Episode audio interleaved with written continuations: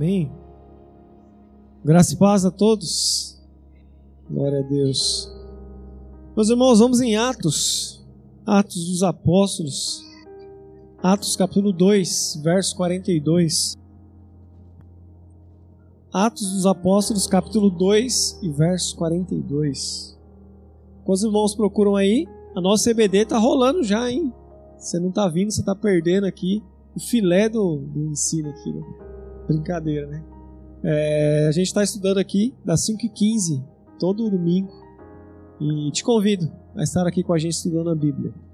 E o nosso grupo de discipulado toda quinta-feira, pelo JITS, às 20 horas.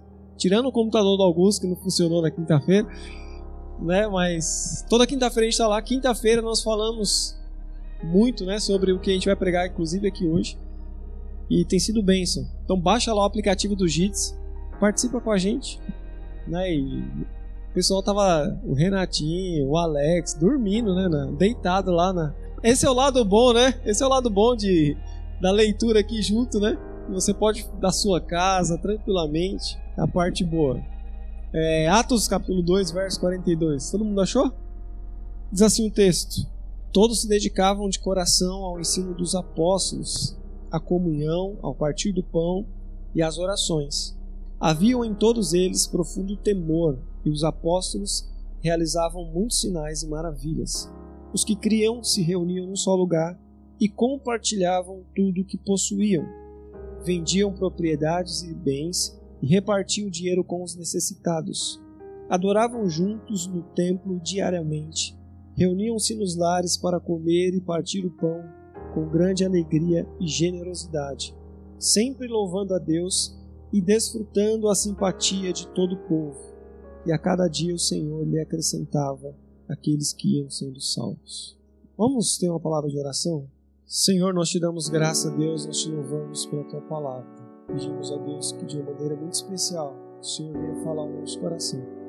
Não permita, Senhor, que nenhuma mensagem humana, nenhuma mensagem do Lelo penetre em nosso coração, mas apenas aquilo que for inspirado pelo Teu Espírito Santo. Conceda-nos, Senhor, a graça de ouvirmos a Tua voz, de ouvirmos a Tua palavra, a fim de que a gente possa viver de uma maneira em que o Senhor seja glorificado. Se mova, Senhor, por meio de nós e no nosso entendimento, e traga luz a toda a verdade e a toda a espiritualidade, Senhor.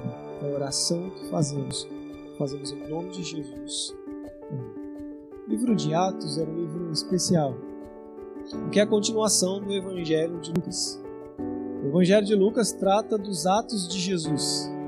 E o Atos dos Apóstolos, obviamente, vai tratar dos atos dos apóstolos, mas necessariamente dos atos da igreja. O texto que nós lemos de Atos, capítulo 2, é o derramar do Espírito Santo.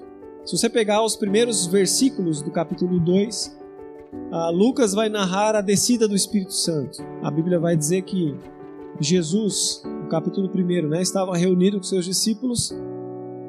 E a ordem de Jesus é: ficar em Jerusalém até que do alto sejais revestidos de poder. E vocês receberão poder ao descer sobre vós o Espírito Santo, para serem minhas testemunhas. Os discípulos permanecem em oração, os discípulos permanecem orando em Jerusalém. E no dia de Pentecostes o Espírito Santo desce, e é o cumprimento de mais uma profecia. É mais um grande evento que acontece na história da humanidade e na história da igreja. Inicia-se então o que nós chamamos de a era da igreja, ou a era do Espírito Santo, do governo do Espírito Santo. E quando tudo isso acontece, Pedro ele se levanta e ele começa a falar o porquê que tudo isso aconteceu. O Espírito Santo desceu em cumprimento da profecia de Deus, inclusive lá para Joel, para os profetas no Antigo Testamento, mas é profecia cumprida do próprio Jesus, quando ele disse que derramaria sobre toda a carne o seu espírito. O Espírito Santo desce e nos faz então ser igreja. Eu queria falar muito hoje sobre esse espírito de ser igreja. Se as pessoas perguntarem para mim hoje, Lelo, o que significa ser um cristão? Talvez a resposta que eu daria é: ser cristão é ser igreja. Mas quando a gente fala assim de ser cristão é ser igreja, necessariamente, quase que obrigatoriamente, a gente se vê na obrigação de respondermos o que é ser igreja então. Se ser cristão é ser igreja, o que é ser igreja? O que é então essa, essa manifestação que nós chamamos de igreja? Porque existem tantas versões, existem tantas explicações para o que é ser igreja. que às vezes a gente se confunde. E a gente sempre fala que igreja não é necessariamente o lugar aonde você vai. Esse templo que nós nos reunimos não é a igreja. Esse lugar em que nós estamos não é a igreja. A igreja não pode ser contida por um edifício, a igreja não pode ser contida por um prédio. A igreja não é uma instituição, a igreja não é uma organização. Então não pode ser contida num prédio, não pode ser um elemento que se organiza por si só. O que é então a igreja? O que é ser igreja? Ser igreja é a reunião daqueles que estão em Cristo Jesus. É a reunião, é o ajuntamento daqueles que creem no mesmo Espírito. Porque nós só somos corpo mesmo quando nós estamos reunidos. Porque a igreja do Senhor é o povo que se reúne. E que cada um contempla o outro na sua necessidade, na sua carência. Eu falava na leitura na quinta-feira dos irmãos lá que a fome, por exemplo, a fome de comer alguma coisa, ela pode se traduzir de duas maneiras diferentes, como alguém que tem uma carência, mas pode ser também como alguém que tem um propósito. Porque quando você se senta à mesa com fome, você sabe que você tem uma carência, você sabe que você precisa comer. Mas ao mesmo tempo que você é iluminado por essa carência, você pode também ser iluminado por um propósito. Se eu estou com fome, existe alguém que também está precisando de pão. Existe alguém que também está precisando de alimento. Então a fome não serve apenas para demonstrar as nossas carências, mas revelar também para nós um propósito. Ser corpo, ser igreja, não é apenas uma tradução de carência. Eu venho aqui para ter as minhas carências atendidas, para ter a minha oração ouvida. Ser igreja é também uma relação de propósito. Eu venho aqui para oferecer algo a alguém. Eu não venho apenas para receber. A igreja de Atos, capítulo 2, a Bíblia diz que eles tinham tudo em comum. Todas as coisas lhe eram comum. Todas as coisas eram particularmente iguais. Ninguém tinha falta de nada. Sabe o que é ser igreja? É Deus te usar naquilo que Ele te chamou para ser. E você deixar alguém ser usado para abençoar a sua vida naquilo que Deus chamou o outro para ser. Isso é ser igreja. É um contemplando o outro nas suas carências, nas suas necessidades, mas também no seu chamado e no seu propósito. Eu falava aqui na EBD que a gente tem manifestado nesses últimos tempos uma idolatria por líderes religiosos que é absurdo. Parece que os líderes religiosos são vice-deus, né? Estão ali no patamar de, de Jesus Cristo. Teve um, um, rapaz que ele é pastor também, e ele é em Mojimirim, e ele participa da nossa equipe de encontro de casais. E ele estava compartilhando comigo numa ligação, essa semana que, que a gente fez, ele estava compartilhando. Ele foi numa igreja que o pastor enchia a mão de sal botava os seus obreiros em fila e botava todo mundo para lamber a mão do pastor cheio de sal. E eu falava assim, mano, que bagulho de louco é esse? E o pastor estava fazendo isso para demonstrar para toda a igreja a fidelidade dos seus obreiros. Eu falei assim, meu Deus do céu, o que, que é isso, cara? Isso é qualquer coisa, menos igreja. Isso é qualquer coisa, menos corpo de Cristo. Onde está Jesus nisso daí? Mas as pessoas estão manifestando uma idolatria absurda. Eu convidei um rapaz para ir numa igreja, e aí ele foi, sem mim, né? Mas ele foi na igreja, e ele falou assim: Lelo, eu gostei demais da igreja. Mas no final do culto é uma fila de 300 pessoas para falar e abraçar e tirar foto com o pastor. Ele falou assim: o pastor lá é uma estrela, o cara é uma celebridade. Ele falou assim: o pastor não é um comum. E ele, ele já foi da PIBEG. Ele falou: sinto, eu sinto falta da PIBEG. Porque o dia que eu cheguei na PIBEG, a última pessoa que eu achava que era o pastor era. eu falei, espero que isso tenha sido um elogio. Mas você percebe que a igreja não é esse lugar. A igreja é um lugar de troca de relacionamentos. Alguns falam muito sobre isso. É troca de abraços. É consolar e ser consolado. Eu separei aqui cinco dimensões da igreja numa palavra que a gente usa muito na teologia, mas vou traduzir para vocês. Verso 40, acompanhe comigo. Um pouquinho antes do que a gente começou a ler, verso 40. Pedro continuou a pregar, advertindo com insistência seus ouvintes. A igreja primitiva, que serve de modelo para nós, tinha o que nós chamamos na teologia de querigma. O que é o querigma? O querigma é a pregação, é o anúncio, Eles pregavam o evangelho, eles falavam, eles anunciavam, eles clamavam, eles falavam abertamente, eles anunciavam o evangelho. O que é o querigma? É anunciar o evangelho. Verso 46 e 47. Adoravam junto no, no templo diariamente, reuniam-se nos lares para comer e partiam pão com alegria e generosidade, sempre louvando a Deus. Na igreja primitiva havia liturgia. O que é a liturgia? É a adoração em comunidade, é a comunhão em adoração. O que nós estamos fazendo aqui agora no louvor? Todos cantando juntos. A liturgia de adorar, de celebrar juntos, uns com os outros. Havia também a didaquê, que é o ensino, está em verso 42. Todos se dedicavam de coração ao ensino dos apóstolos. Havia muito ensino. Verso 42 foi o que a gente acabou de ler, né? Diaconia, que é serviço. Uma das coisas mais interessantes e que mais revelam a maturidade de um cristão é esse sentimento de diaconia. Diaconia é serviço, é servir. Porque quando você vem para a igreja com esse sentimento de diaconia, você não vem mais como alguém que apenas vem para receber algo, mas você vem como alguém que quer produzir alguma coisa. Você vem não só como alguém que quer ser servido, mas você vem principalmente como alguém que quer servir. E você já não vem mais dizendo assim: eu não vou mais naquela igreja porque lá ninguém liga para mim. Quando você tem um sentimento de diaconia, você vai lá não porque você quer que as pessoas ligam para você, você vai lá para ligar para as pessoas. E se você estiver aqui e você falar assim: aqui é uma igreja que ninguém ama, adivinha quem Deus está chamando para amar aqui dentro? Você. Adivinha quem Deus está chamando para começar a ser uma fonte de amor nesse lugar? É a sua vida.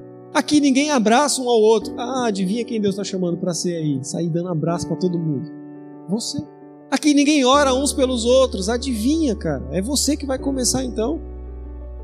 É você que vai começar a orar. É você que vai começar a se importar uns pelos outros. Meu pai sempre dizia, né? Cuidado, Léo. Porque você sempre é responsável por aquilo que você enxerga. Então, se você enxerga uma necessidade, alguma coisa quebrada, se lascou. Você é responsável por aqui. Se você entrou aqui e identificou algo que não, não é como deveria ser, então Deus está te colocando como responsável por aquilo. E é sua função, então, atender esse chamado. Havia também na igreja primitiva o que nós chamamos de koinonia, que é a comunhão. Eles tinham tudo em comum. Não faz sentido ser igreja se nós não estivermos comunhão.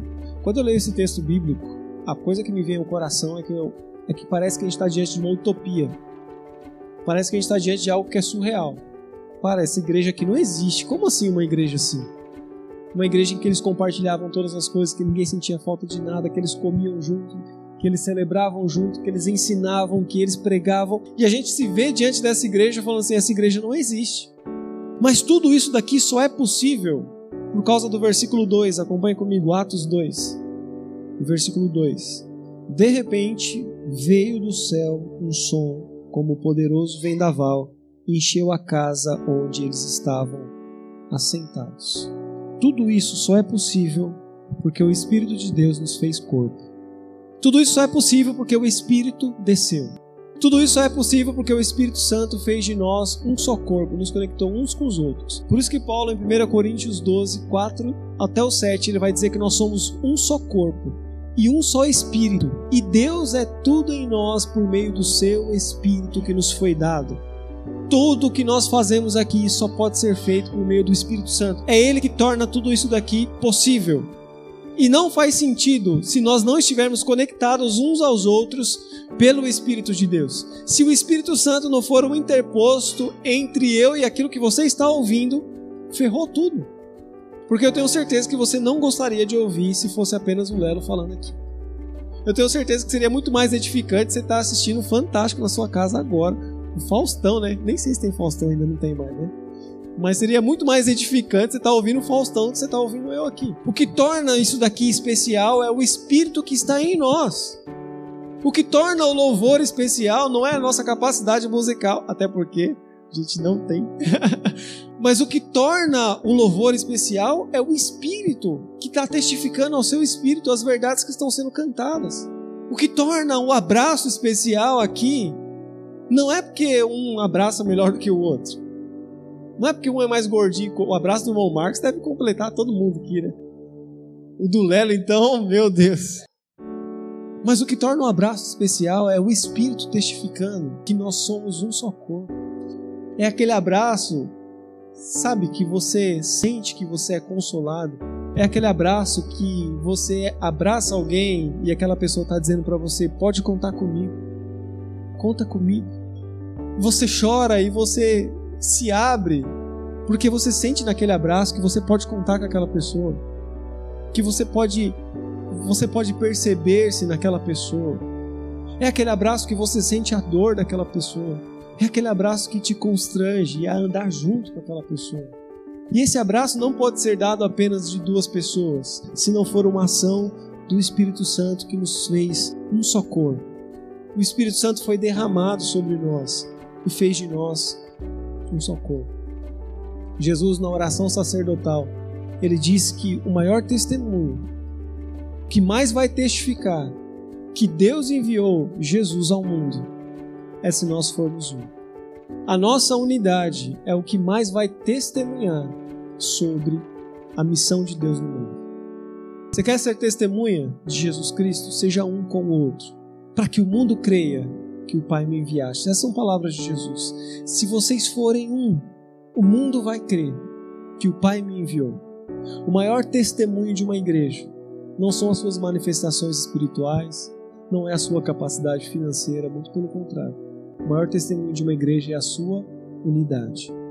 É o quanto ela consegue ser um com o outro.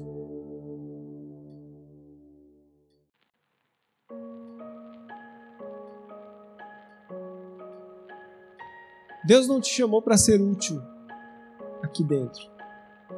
Deus te chamou para ser corpo. Deus te chamou para fazer parte. Deus não, Deus não deseja a sua utilidade. Deus tinha tantas outras coisas e tantas outras pessoas que poderiam ser muito mais úteis do que nós. Existem no Brasil grandes filósofos que eu amo acompanhar todos eles. E certamente ele seria melhor do que qualquer outra pessoa pregando o evangelho. Mas Deus não deseja pessoas úteis. Deus chamou pessoas para ser corpo, professar o mesmo espírito, para testificar ao seu espírito. O Senhor não quer utilidade, o Senhor quer um, um só corpo. E o nosso maior testemunho é se nós formos um. É a nossa comunhão. É a nossa relação. É engraçado que a gente está falando aqui que a maior, o maior testemunho de uma igreja é a sua unidade. E quando Jesus diz que o Espírito Santo descerá sobre nós, ele diz: Vocês receberão poder ao descer sobre vós o Espírito Santo para ser as minhas testemunhas. Qual é o maior testemunho? Ser um. E você receberá poder, você receberá o que é necessário. Você receberá o meu Espírito Santo para você ser um com o outro, para você ser um com o seu irmão. E a gente brinca, eu gosto de brincar bastante falando que para ser um com algumas pessoas, só o Espírito Santo mesmo. Você fala assim, meu Deus, ser um com isso daí não dá não, ô Jesus, ajuda nós aí. Ainda bem que Ele derrama sobre nós o seu Espírito. E é nessa diversidade, nessa diferença, é que Ele produz plenitude. Cara, é, é impressionante como que as, as diferenças nos faz ser corpo. Deus não nos chamou para sermos um ato religioso e um padrão religioso. Deus nos chamou para sermos diferentes e abençoarmos uns aos outros naquilo que Deus deu para você. Deus quer te usar naquilo que Deus deu para você. Deus quer abençoar a vida da PIBEG e todos que se reúnem aqui através daquilo que Ele deu para você. Porque eu tenho certeza que tem muitas coisas que Ele abundou na sua vida que eu sinto falta na minha. E é exatamente essa unidade que nos faz plenos, que nos faz caminhar bem, nos faz caminhar em movimento. Por isso que Paulo diz que um Deus chamou para ser olho, outro para ser pé, outro para ser ouvido.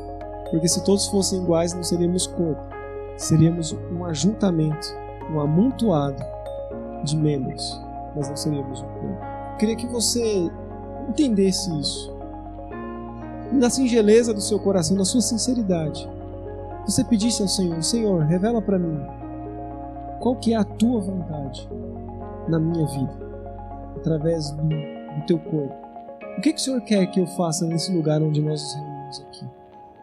Qual é a maneira que o Senhor vai me usar para abençoar, para promover o reino de Deus de uma maneira muito mais relevante do que essa que nós estamos vivendo agora? Senhor, o que que o que que o Senhor deu para mim que não deu para mais ninguém e que todos os irmãos estão sentindo falta? Senhor, o que, que o Senhor colocou no meu coração que ninguém mais na PIBEG tem e que se eu não fizer, eles vão sentir carentes nessa área? Senhor, o que o Senhor colocou em mim que eu preciso externar para que o corpo caminhe bem?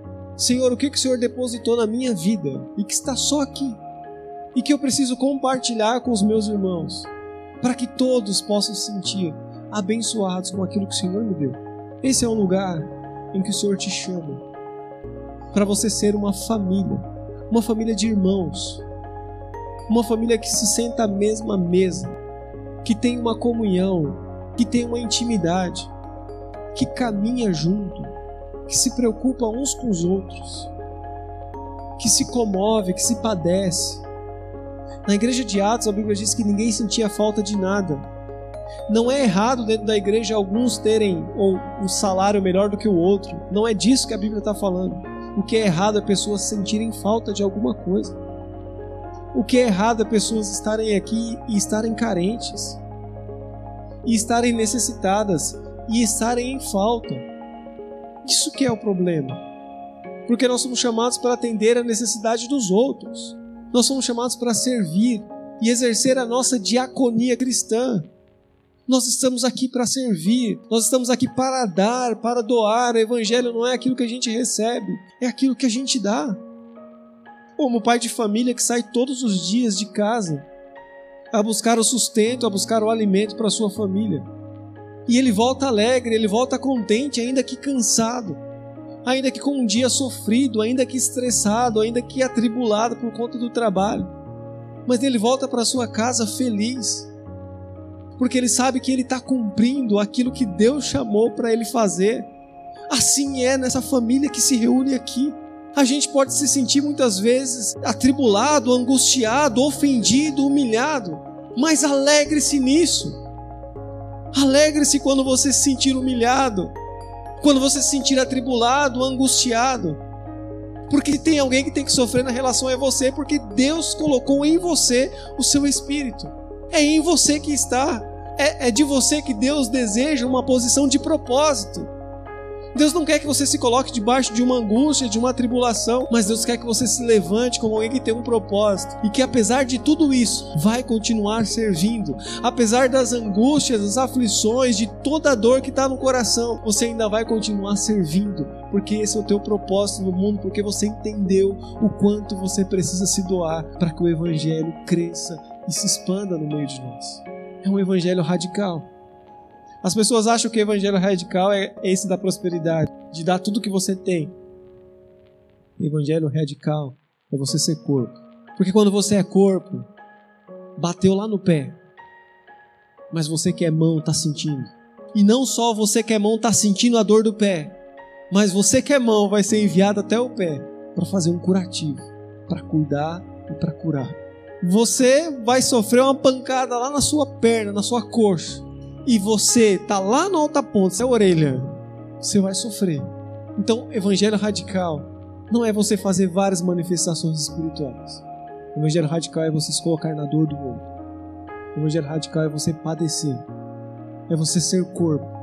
É você assumir em você as marcas de Cristo as marcas do Evangelho e ter esperança que Deus está produzindo o melhor.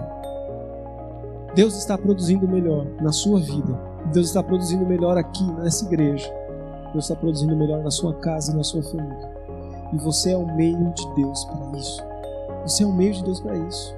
No Antigo Testamento, Deus se manifestava de várias maneiras, seja na coluna de fogo, seja no mar abrindo, seja na nuvem acompanhando existiam várias manifestações de Deus. E a gente poderia se perguntar assim, Lelo, por que que nesse tempo Deus não se manifesta como ele se manifestava no Antigo Testamento? Por que que Deus já não se manifesta como ele se manifestou no Egito? Por que que Deus se manifesta como ele se manifestou com os filisteus em Israel? Por que que Deus não faz mais aqueles sinais que ele fazia no Antigo Testamento? Porque agora você é a ação de Deus no mundo. Naquele tempo, Deus se manifestava de uma maneira sobrenatural. Nesse tempo agora, Deus continua se manifestando de uma maneira sobrenatural. Só mudou o meio, porque agora o meio é você. Porque agora você é a igreja de Jesus. Porque agora você é o corpo dele em movimento. Ele é o cabeça e ele está nos colocando em movimento. Então Deus não te chamou para ser útil, Deus te chamou para ser corpo, Deus te chamou para ser igreja, Deus te chamou para ser um com o seu irmão, Deus te chamou para ser um com o outro. A utilidade ela é boa, mas ela pode ser comprada. A gente poderia, por exemplo, contratar uma banda para tocar aqui. Seria muito bom, seria muito útil. A gente poderia contratar várias coisas, porque a utilidade ela pode ser contratada, ela pode ser comprada. Eu vendo a minha utilidade todos os dias no meu trabalho. Lá eu quero ser útil. Mas aqui é diferente. Por isso que Paulo diz que se nós não fizermos em amor, não valeu de nada porque Deus não quer a sua utilidade. Um pastor amigo meu foi tutor no meu seminário, pastor Paulo, sempre bem comigo. Né? E ele diz assim: não existe nada mais útil do que uma privada, uma coisa útil. Mas Deus não te chamou só pela sua utilidade, porque um vaso de privada é muito útil. Deus não quer a sua utilidade. Deus quer que você entenda que você é corpo, que você foi chamado para ser um com Deus e para ser um com o outro tudo que é necessário para ser um com seu irmão, para ser um com a sua esposa, para ser um com seus filhos, para ser um com essa casa, Deus já providenciou. Pode falar assim, eu tenho vários defeitos, eu sou tímido, eu sou. Você pode, você pode falar o que você quiser, mas saiba que Deus já providenciou tudo para você ser um. E talvez é a sua timidez que vai abençoar a vida de um monte de gente aqui dentro. A Gisele hoje, na sua, na sua timidez, compartilhou para nós uma devocional incrível. E é engraçado que a devocional dela foi tão boa que no final ela falou assim, Leno, falou, Leno não, né? Falou pro grupo de louvor assim, se alguma coisa aqui não tiver conformidade com a Bíblia, vocês podem me falar. Mas você tá louco? Ela leu quatro textos bíblicos, quer que eu falo o quê? e na timidez dela aqui compartilhando com a gente, Deus abençoou a gente. E é isso. Deus já deu tudo o que é necessário para nós sermos abençoados, para nós caminharmos bem. Esse corpo caminha melhor com você. Ah, Lelo, mas eu estou detonado, eu estou destruído. Esse corpo caminha melhor com você. Você faz parte dele. E a gente conta com você. Deus conta com você. Deus quer ver você aqui, servindo, abraçando, sendo um com o seu irmão. Esse corpo vai caminhar melhor se você estiver aqui conosco. Porque Deus te chamou para ser aquilo que nenhum outro aqui é. Então fala, Senhor, o que, que o Senhor me deu? Que deu só para mim. E foi egoísta com o Léo que não recebeu isso aí. Deus chamou você para ser. Para ser corpo e para ser um. Amém? Quando Jesus se entrega na cruz, não foi um ato de utilidade, foi um gesto de amor. E é isso que ele deseja de você. Que você se reúna aqui conosco não como alguém que cumpre um papel, uma função, mas que você vem aqui como um gesto de amor. Um gesto de amor a Deus, mas também um gesto de amor ao próximo. Reúna-se com pessoas. Durante a semana, convide pessoas para sua casa. Coma junto com elas, discipule pessoas. Ensine pessoas sobre o reino de Deus. Ouça pessoas dos seus conflitos, das suas angústias. Não se distancie do corpo. Caminhe junto. Caminhe com alguém. Caminhe por alguém. E se essa pessoa não conseguir caminhar, carregue ela no colo. Carregue ela nos braços. A gente tem várias necessidades. Várias. Mas deixa Deus te usar. Deixa Deus agir por meio de você. A gente tem necessidade de trabalhar mas não deixe o seu trabalho te afastar dos propósitos espirituais e eternos que Deus tem para tua vida. O Zebinho trabalha em dois empregos, meu Deus. E eu estou caminhando para isso também. a situação está difícil. Nós temos as nossas carências, nós temos as nossas dificuldades, nós temos a nossa necessidade de trabalhar. Mas não deixe de que de alguma maneira isso se torne duas coisas separadas na sua vida, o reino de Deus e o seu trabalho. Não deixe que isso se torne duas coisas antagônicas. Mas tenta reunir tudo isso e falar assim: Senhor, no meu trabalho, na minha casa, aonde eu estiver, eu vou ser a sua presença no mundo. Eu vou ser a sua ação no mundo. Eu vou cuidar de alguém, eu vou amar alguém, eu vou ensinar alguém, eu vou caminhar com alguém, eu vou arrastar alguém, eu vou carregar alguém, porque eu tenho certeza que no dia que eu estiver fraco, alguém vai carregar, alguém vai me abraçar e alguém vai andar comigo. Isso é ser igreja, isso é ser corpo. Eu fico imaginando Jesus, porque na última semana dele, na última semana, no último discurso dele, antes dele ascender aos céus, os discípulos perguntam assim: é nesse tempo que você vai restaurar o reino de Israel? Eu imagino Jesus falando, mano, três anos andando com esses caras, não entenderam nada. Imagina Jesus falando, meu Deus do céu, aí, eu vou deixar tudo nesses caras aqui, ó, responsável pelo meu ministério. Mas é a gente. Jesus ensinou por três anos, caminhou com eles, deu tudo que ele tinha por aqueles. E ele não nos chamou apenas para falar das boas novas. A ordem dele não foi, saiam por aí falando de mim. A oração dele é, saiam por aí fazendo discípulos. Ide fazer discípulos. Porque ir de pregar o evangelho é relativamente fácil. Discipular pessoas que realmente o negócio é mais embaixo. Então que o Senhor nos faça ser corpo, que nos faça ser igreja, do nosso bem, mas também para a glória dele. Curva a tua cabeça, fecha os teus olhos. Na depressão de Elias, ele orava ao Senhor dizendo: Senhor, só sobrou eu Todos os outros se desviaram do seu caminho, todos os outros se curvaram a outros deuses, só sobrou eu. E a resposta de Deus a Elias é: Eu reservei para mim sete mil joelhos que não se dobraram a Baal. Sabe por que, que Elias não entendeu e não viu que havia sete mil pessoas que não se curvaram? Porque ele estava desconectado dos outros. Conecte-se a pessoas e venha para esse lugar com o desejo de servir, de se doar se dar, porque era esse sentimento que estava em Jesus Cristo. Senhor, nós te louvamos, nós te damos graça, Pai, pela tua palavra. Senhor, nós lemos aqui de uma igreja que serve para nós como modelo. Uma igreja que para nós parece estar tão distante.